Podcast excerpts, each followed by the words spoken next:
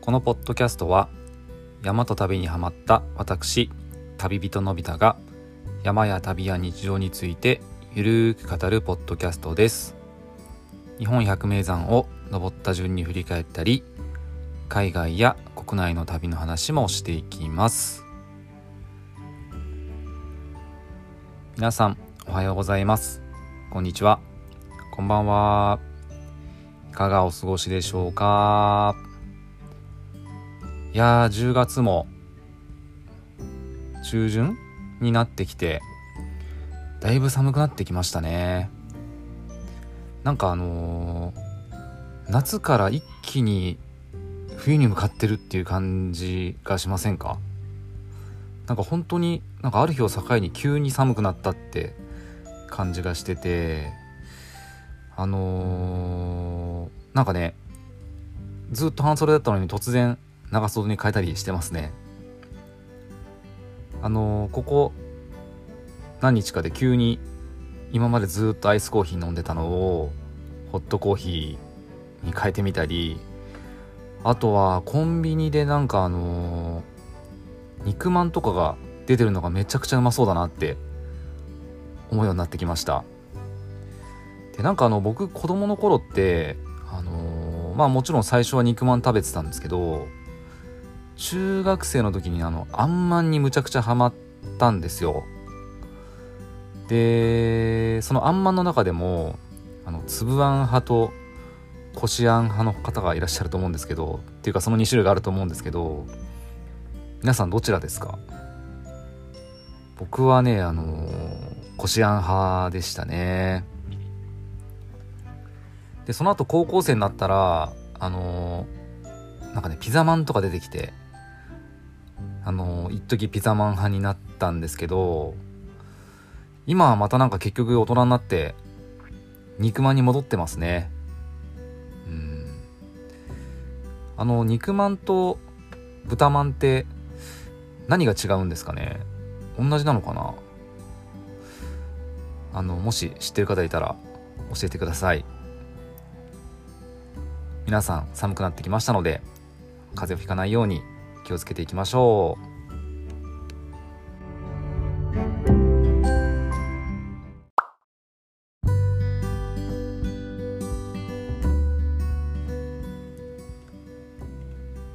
さて今日はお知らせがございます。えー、来たる11月10日11月17日、えー、ともに金曜日ですね、えー、こちらの、えー、16時から21時で、えー、池袋の方で、えー、夜チルっていうイベントが行われますでこちらのイベントの内容なんですけどもえっ、ー、と、ちょっとそのイベントのページがありますので、えー、読みますね。金曜夜はチルしよう。夜チルは金曜夜に集まってチル、かっこまったりとくつろぐ、かっこ閉じをするキッチンカー、フードトラック、ククタナが主催するイベントです。街中の空間でご飯やお酒を楽しみながら音楽やポッドキャストをお聴きいただけますプレイヤー同士はもちろんそれを楽しむファンたち同士を心地よく穏やかに結びつけるコミュニティを目指していますいつもの街を舞台にしながらキッチンカーの枠を超えた非日常空間で愉快な人たちとゆったりした体験をお楽しみいただける場になると思います。という概要になります。あのー、まあ、キッチンカーの、えー、ククタナさんが、えー、主催されてるイベントなんですけども、まあ、こちらの方に、えーまあ、キッチンカーの方でねあのフードがあったりあのアルコールが出たりするところで、えーと、とポッドキャストのね公開収録をしたりとかあとはこうライブの演奏とかがあったりするっていうイベントみたいなんですよね。でですねなんとなんとこのイベントのそのポッドキャストっていう枠で山と旅と僕にお声をかけていただきました本当にありがとうございますでこのポッドキャスト、まあ、2日間2日間ある中で出るそのポッドキャスターさんたちがすごいんですよ。えっ、ー、とねまず11月10日こちらがですね、えー、デコポン FM さんそして、えー、柳木さんそして、えー、どんぐり FM の、えー、なるみさんと,、えーと、ポッドキャストアワードを受賞した、えー、ゆる言語学ラジオさんの、えー、堀本さんによる、えー、一夜限りのコラボ収録だそうですよ。すごくないですか？で、えー、っとですね、えー、11月17日、こちらが、えー、っとですね、17日は、最初が僕ですね。えー、山と旅と僕。そしてその次に、えー、テクノトレックさん。そして、えー、柳木さん。そして最後に、どんぐり FM さんです。すごくないですか？もう正直このメンバーの中で、あのー、ね、今年始め、ポッドキャスト始めたばかりの僕がお声かけていただいたなんてなんか、くりしすぎてますし、それとともにとっても嬉しいですね。ありがとうございます。あのー、本当にね、いろんなポッドキャスターさんの方と、まあ、お会いできるっていうのも嬉しいですしこういうイベントっていうのは僕ほんと初めてなのであのとっても楽しみにしてますしかなり緊張もしてますね何話したらいいのかなっていう感じもありますけどまあ僕は僕らしくあの普段通りに行こうかなと思いますよ。そしてあのこの時にあのまあフードとかも出るんですけどあのその中で、えーと、なんかスペシャルメニューを考えてもらっていいですよって言われてるので、えっ、ー、と、なんかね、僕も、なんかドリンクとかで、ちょっと考えていこうかなと思ってますので、えっ、ー、とね、まだ少し時間もあるので、またこのイベントについては、今後もゆっくりとお話ししていきたいあのいきたいと思います。まずは皆さん、11月10日、11月17日、池袋、夜チルのイベントがありますので、えー、ぜひ、あの、お時間ある方は行ってみてください。あの、今回のエピソードの概要欄にも、このあの、夜チルの、えっ、ー、と、リンクを貼っておきますので、あのご興味ある方は、ぜひ、覗いてみてください。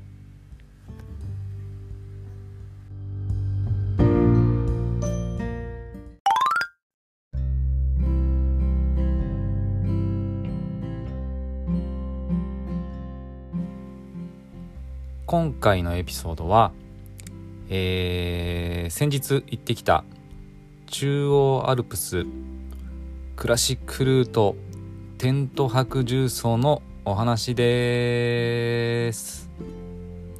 はい。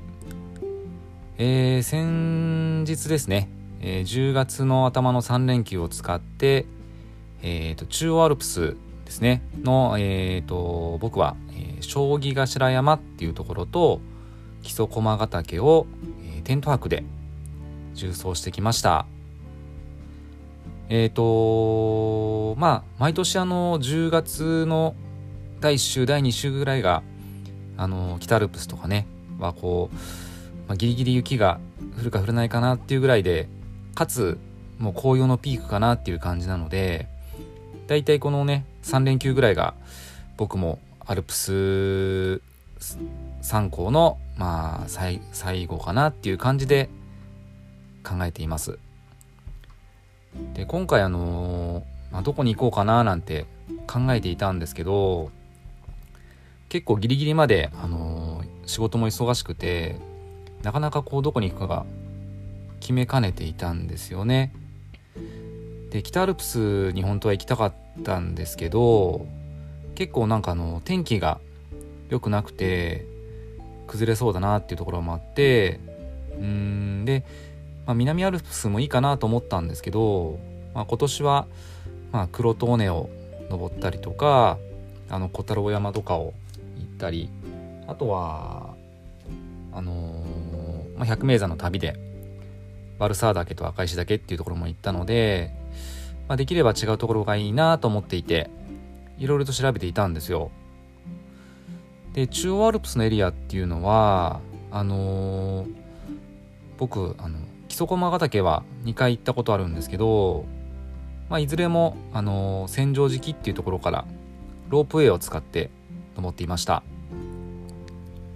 あと去年かな？去年かな？えっ、ー、ともう一つ百名山があって中央アルプスにですねあの宇津木岳ってところがあるんですけどここはあのまだ夏山シーズン始まる前にえっ、ー、と日帰りであのー、ピストンしてきました。で今回あのいろいろと調べていったらえっ、ー、とまあだったらあの木曽駒ヶ岳にねロープウェイを使わないで登ってみようかななんて思って調べていたらあの将棋頭山っていうところをこう経由して行けるこう重走ルートを見つけたのでよしこれに行ってみようってことであの本当前日に実は決めたんですよ。あのもうテントとかはねあのバックパックに入れてあったんですけどどこに行くかだけずっと決まってなくて。そして、えー、前日の夜によしじゃあ行こうって決めて、えー、最後の、えー、食料とか買い込んでねあの準備をしました。でですねえっ、ー、とスタートはですねえーと、伊那市にある、えーと、桂小場駐車場っていうところにを目指しました。でここはあのー、まあ30台ぐらい車が止めれるっていうことで事前情報で見てたんですけど、まあ、3連休の僕初日だったんですよねこれが。で多分もう朝行ったらもう埋まってるかなと思いつつ自宅を、えー、と4時ぐらいですかね出発したんですよ。で実際にあの桂小場駐車場に着いたのは朝の7時ぐらいでもうその7時7時じゃないその駐車場近くに行くともうすごい路上駐車がバーって出ててうわーこれはもう完全に止めれないなと思いながらメインの駐車場まで向かいました。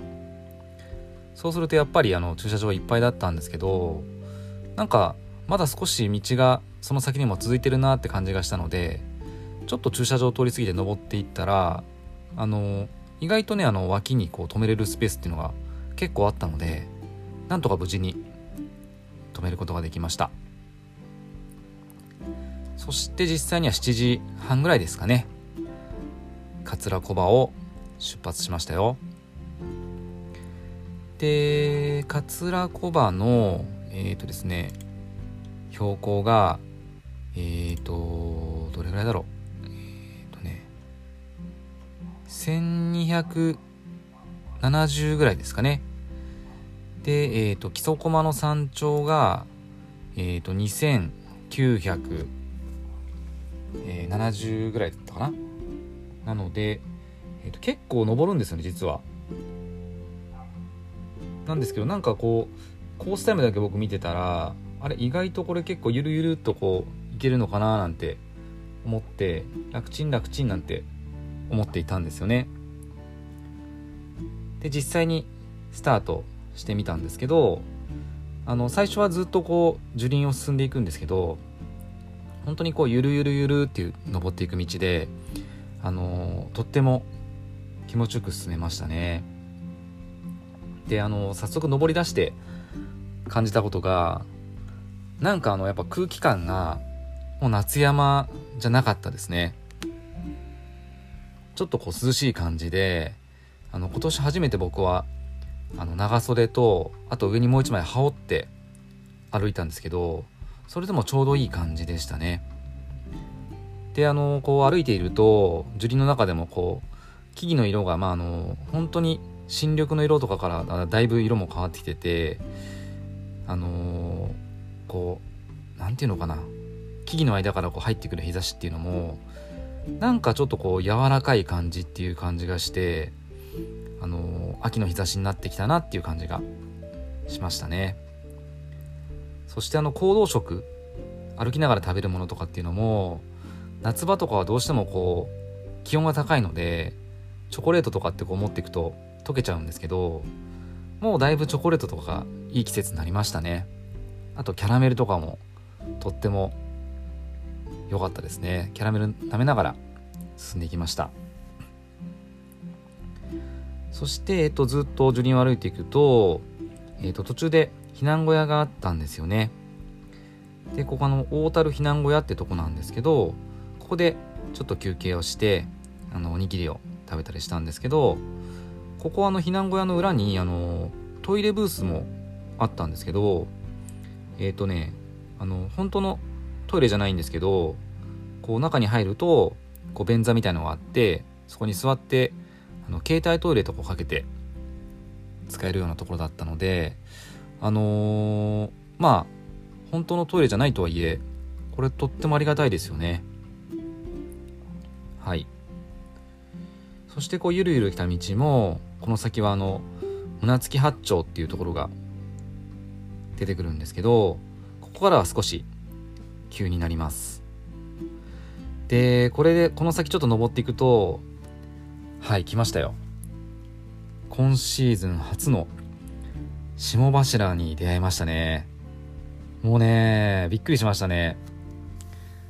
あのー、もうやっぱりあ冬が近づいてたんだなって感じがしてあとそれをこうザクッザクッと踏みしめる感じとかね。やっぱりこう凛とした空気っていうのはいいなって思いながら上がっていきました。そして、えーと、2000m を超えてきたところぐらいからはあのー、少しずつ木々も紅葉してきましたね。あのー、黄色い葉っぱとかあと赤い葉っぱが出てきてあの青い空と重なると本当に綺麗でしたね。雲一つなかったので本当に綺麗でした。そして登っていくといよいよ稜線に出ます。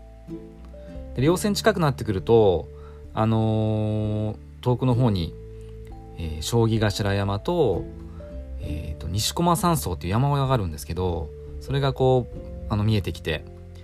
なんかこうわやっと上がってきたなっていう感じでとても興奮しましたでいざこう稜線に出たと出たんですけどもうね、この時がびっくりしました。稜線に出ると、あのー、こう、バーンってこう中央アルプスの大絶景が広がるんですけど、かつね、あの多分前日にこう雨が降ったんですかね。あのー、もう、無氷が、無氷って分かりますかね？あの、木の、木とかにね、あのこう氷が張り付いてるっていうのかな？もうそそういう感じの光景が広がっていてでこうエビの尻尾って呼ばれるこう氷が何ていうのかな？こう風にブワーって流されて本当にこうあの天ぷらのエビみたいな感じの氷がずらずらずらってこうつくような光景が広がっていました。今シーズンこのエビの尻尾とかね樹氷樹氷を見たのはこれが初めてですね。そして目の前にあの遠くにこう御嶽がドーンって見えたんですけど御嶽の上がなんとなんともう雪かぶってましたね。びっくりしました。でここの稜線に出た時は結構風もあったのでむちゃくちゃ寒かったですね。びっくりしました。あのー、僕ねあのちょっと正直装備をなめていてまああの10月の第2週ぐらいって僕北アルプスとかもテントワークとか何とかしてるのでまあなんとかいけるかなぐらいな結構甘い装備できてたんですよ。だけどちょっとこの時あのー、結構この風と寒さであれこれちょっとやばいかなって一瞬頭をよぎりましたね。で稜線を出てからはえっ、ー、とまあ将棋頭山のこう山頂に向かっていくルートとちょっとこう山頂を避けてこう巻いていく道があったんですけど僕はそのちょっと巻き道というかを通って風が当たらないようなところから、あのー、進んでいったんですけどそうするとあの山頂よりも先に、えーと、西駒山荘っていう山小屋に到着しました、この山小屋はあの大正時代からあるあの山小屋なんですけど実はこの山小屋ちょっと悲しい歴史があってあの大正時代にあの学校登山で学生たちがこの、えーと、中アルプス登った時にあの悪天に見舞われて、えーと、結構なあの死者が出てしまったんですよですよね。でまあそんな悲しいことがあったことから、あのー、この将棋頭山のそばに、あのー、まあ、小屋があったらいいよなっていうことで、あのー、まあ、石でできたこう石室っていう小屋なんですけどそれがまず建てられてでその脇にあの今の山荘も建っています。で今はその石室もまだあの健在されていて国のなんか重要記念重要施設みたいな感じになってるんですかね。なっているんですよね。今もその内部には薪ストーブがあったりあとその大正時代の写真とかもたくさんありましたね。はい。でそこでちょっと休憩させていただいてからえっ、ー、と僕は、えっ、ー、と将棋頭山の山頂に向かいました。であのー、少し歩いて行ってえっ、とねこう木曽駒ヶ岳に向かう途中でこう分岐してあの将棋頭山の方に向かえるのでその分岐のところに荷物を全部こう置いてねあの身軽にして歩きましたね。やっぱり荷物がないとむちゃくちゃ軽いですね。そしてこう天空の稜線を歩いて、えー、将棋頭山、えー、標高2722メートルに到着しました。でここから見る景色はもう本当に素晴らしかったですね。あのー、ここから歩くあの木曽駒ヶ岳までの稜線がこうバーンって広がっていてもう全部見えるんですよ。でその奥にはあの木曽駒ももちろん見えるんですけどその奥にはさらにはあの中岳とかあと宝剣岳稲前岳っていう山が見えてあの何、て言うのかな。今まで僕はどっちかっていうとどっちかとっていうかあのあのロープウェイでしか上がったことなかったんでこう稜線歩きっていうのをしたことなかったんですよね中央アルプスに関しては。でもこの将棋頭山からこう見たこう基礎駒とかの景色っていうのは何だろう。中央アルプスのこのスケールの大きさっていうかこう懐の広さみたいのをすごい感じるものすごい絶景だったんですよね。でここをずっと歩いていけるんだなと思ったらとてもこう嬉しい気持ちになりましたね。そしてあのまたえっ、ー、と分岐のところまで戻って重い荷物を背負ってね、えー、進んでいきます。であの将棋頭山から見たその稜線をずっと歩いていくんですけどだんだんだんだんこう角度があの見る角度が変わっていくので、あの、今度ね重走路ずっと歩いていくとその何て言うのかな中岳と宝剣岳と稲前岳の間のこう谷っていうかなそこがすごいはっきり見えてこの景色も絶景でしたね。でこの時あの雲も全くなかったのでもう本当に最高の景色でした。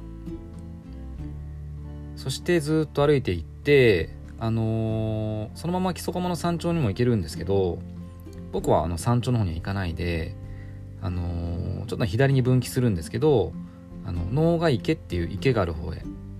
ってみました。でこの辺りの紅葉も素晴らしかったですね。で能ヶ岳に能ヶ岳じゃない能ヶ池に到着するんですけどもうここは水の透明度が本当に高くてなんでこんな高いところにこんな池があるのかなっていう感じの素晴らしい池ですね。で実は僕ここの池あの前にも来たことがあってその時はあの、えー、と僕の長女ですね。長女が、えー、当時中1中1だった時に一緒に歩いたんですよね。でなんかその時のことを思い出したりしながら歩いてうーんなんか懐かしいようなちょっと一人で寂しいようなそんなこうセンチメンタルな気持ちになりました。うん。でもあの時も楽しかったですね。そしてそのままあの池池のあの池の方からずっとこう進んでいくと,、えーと、今度一気にぐっと標高を上げて、えっ、ー、とね細貝の池っていうものかなこれ。細貝の池っていうところに到着します。もうそこまで来るとあとちょっとで、えーと、宝剣岳との稜線っていうのかな。宝剣山荘があるところにがもうすぐそこに見えてるんですよね。でもここから結構な角度を登って、えー、ついに宝剣山荘までたどり着きました。で僕はあのー、まあ、宝剣岳前回にも登ったことあるんですけどあのー、皆さん宝剣岳って登られたことありますか？あの宝剣岳はかなりこう岩でゴツゴツした山で結構こうまあ危ないっていうのかな。危ないようなとこに指定されているんですよね。で一応僕も今回のヘルメットを持ってきたのでヘルメットをかぶって宝剣岳に行ってみました。でね僕前回もあの前回も一回行ってるんですけどその時はよくわからないまま行ってしまって最後結構うわ怖いなと思いながら記憶があったんですけど、まあ、今回行ってみたんですけどやっぱりねなんか自分が成長してるのが全然怖くなかったですね。あの岩もしっかりしてるし最後こうちょっと岩場からこう何て言うのかな谷に向かったところをこうトラバースするっていうかこう鎖を横切るところがあるんですけど前回はねそこがもうねむっちゃくちゃ怖かったんですけど今回は全然大丈夫でしたね。で宝家の山頂に行った時も一番上の岩のほぼ上の方までも登ってですねこう景色を見る余裕があってうんなんか良かったですね。なんか来年あたりこう北アルプスのねあの三大キレットいろいろとチャレンジしていこうかなと思ってるんでうんちょっと手応えを感じた保険だけでした。そしてあのそこからあのまたね宝剣岳を降りてえーと、ゆるゆるっと進んで中岳を通って、えー、その先にある、えー、木曽駒の麓にあるね麓というかすぐ下にある、えー、木曽駒頂上山荘のテント場に到着しました。でねあのこれ中岳から結構このテント場よく見えるんですけど上から見るとなんかね結構ねまだねあかなりはあのテント張ってあるなとのいうのは見えるんですけどかなり隙間があるからあまだ全然張れるなと思ってたんですよ。でも実際受付してみるとなんかね意外とこう整地されてない場所が多くて意外ともう貼れないところがあれやばいやばい貼れないかもっていう感じだったんですよね。で結構岩がゴツゴツしてるんだけどあここだったらなんとかこう僕の体テント全部はこう真っ平らにはならないけど僕の体はこう平らになるかなっていうところのスペースを見つけたのでとりあえずそこに自分の荷物をポンって置いて確保してもっといい場所ないかなってこうぐるぐるこうテント場を歩き出したんですよ。そしたらですね そしたらあのまさかの出来事が起きましていきなり「のび太さん」って声かけられたんですよね。でえ？っと思って振り返ってみたらまさかのあのー、ポロシリ岳に一緒に登った綿さんがいたんですよ。びっくりしませんか？で綿さんに言われたのが「のび太さんこんなところで何してんですか?」って言われてたんです言われたんですけど「いやいやいや綿さんあなたも何してるんですか?」っていう感じですよね。でねお互いびっくりしてもう笑っちゃいましたね。もうなんかやる行動が似てますよね。前回も南アルプスで出会ってるし本当にびっくりしましたでなんかねあのー、まあまた会えたことをね喜んでで僕はえっ、ー、と結局ね最初に選んだ場所にまたテントを張ったんですけどあのー、まあ、テント張り終わってからじゃああのせっかくだからこの後2人であの木曽駒行きましょうよって言ってまあね山頂までは15分ぐらいなんで2人で、えー、と山頂まで行きました。でまああの人がすごい多かったので、まあ、僕たちはまあ何回か登ってるのであのなんとなく山頂でこう神社でお参りしてえっ、ー、とゆるっともうテント場にまた戻ってきましたね。でねあのー、この日はもう結構寒くてあのー、まあ、山小屋の人からもえっ、とねもう夜になっちゃうとあの水場が多分凍っちゃうので凍結して多分水が汲めなくなるのでもうあの明るいうちに水を早めに汲んでくださいって言われたんですよね。なのでできるだけ水をいっぱい汲んで晩ご飯を開始しました。でこの日は僕はあのー、パスタとウインナーとあとトマト持ってってたので食べましたね。でビールも1本担いでいったのでそれもあの飲みましたよ。なんですけど、まあね、この日はねあのまあ予報でも氷点下まで下がるっていう方にはなってたんですけどあのちょっと寒さに今年今シーズンね慣れてないせいか夜すごい寒くなっちゃってうーんまあただね装備もね夏用のシュラフとあとまあ着るものはダウンとかいろいろと持ってってたんですけど、まあ、夏用っていうかまあ3シーズン用のシュラフでいけるかなと思ったんですけど夜中むちゃくちゃ寒かったですね。うん今シーズン初めて焼酎をお湯割りにしてじゃんじゃん飲んだんですけどもうねとにかくね足が寒くてもうなんかテントの中でのんびり今回しようかなと思って本持ってったりあと結構ね動画をダウンロードしたりしてたんですけどもうちょっとそれを読んでるし読んだりしてる余裕もなくてもう寒いから寝ようと思って早々に寝ました。でも夜中も本当にすごい寒くてもうずっとこうちっちゃくなりながらなりながら早く朝が来ないかなって思ってましたね。はい。でね北海道も一つ持ってったんでもうあの足元に入れたんですけどなんかだいぶ何年も前の北海道だったんで全然温まらなくてもう本当に装備不足を痛感した夜となりました。でもねなんとか朝を迎えて、えー、こう日の出前に起きて起きてというかもう日の出前にもう起きちゃったんですよね寒くてそしてえっ、ー、とこうだんだんだんだん夜が明けてくるこうねオレンジ色の空が広がってくる時間を楽しみました。でその後は、えーと、テントを撤収して、えー、帰りもね帰りはね逆にあの綿さんと逆にというか2日目は綿さんと2人でずっとまたいろんな話をしながらねもうのんびりのんびりあの楽しく桂小まで歩いてきました、まあ、今回はそんな感じの登山なんですけどえっ、ー、とね今回感じたのはあのー、なんか僕中央アルプスってなんかね百名山ばっかり登ってたからあの木曽駒と宇津木のイメージしかなかったんですけどうーんこの将棋頭山から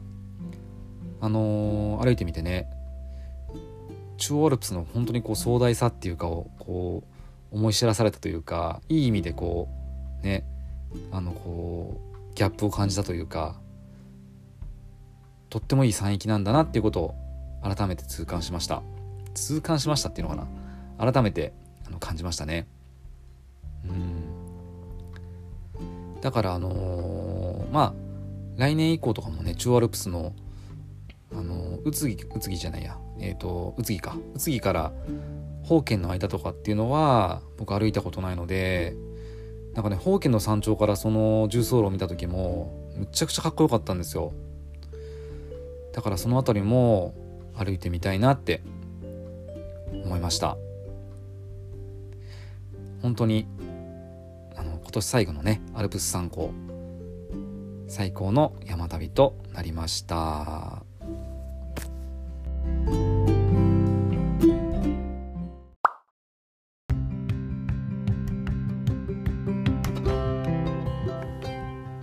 今回のエピソードは以上となります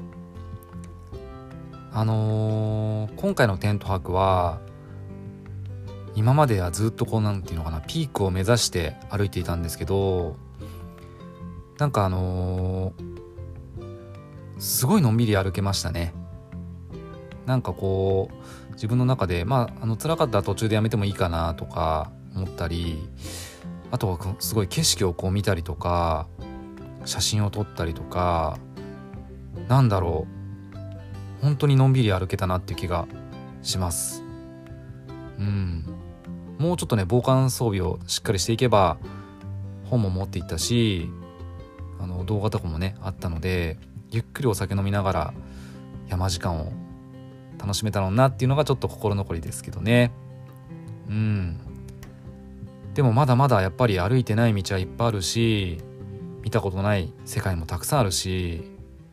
うんなんかなんかちょっとねこう百名山終わってどうしようかなとかってちょっと思ってたんですけど今回の登山でちょっとなんかヒントを得たような気がしますね。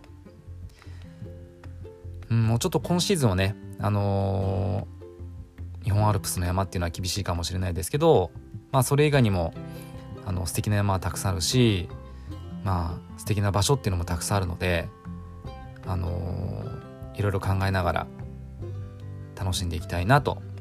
思います。あとあの冒頭にちょっとお話しさせていただきました、えっ、ー、とイベントね夜チルのこともあの、もう少しあの、分かってきたらえっ、とスペシャルドリンクこんなことをやろうと思ってますとかねその辺も随時発信させていただきたいと思います。はい、えー、今回も最後までお聴きいただきありがとうございました。また次回のエピソードでお会いしましょうそれではさようなら旅人のび太でした。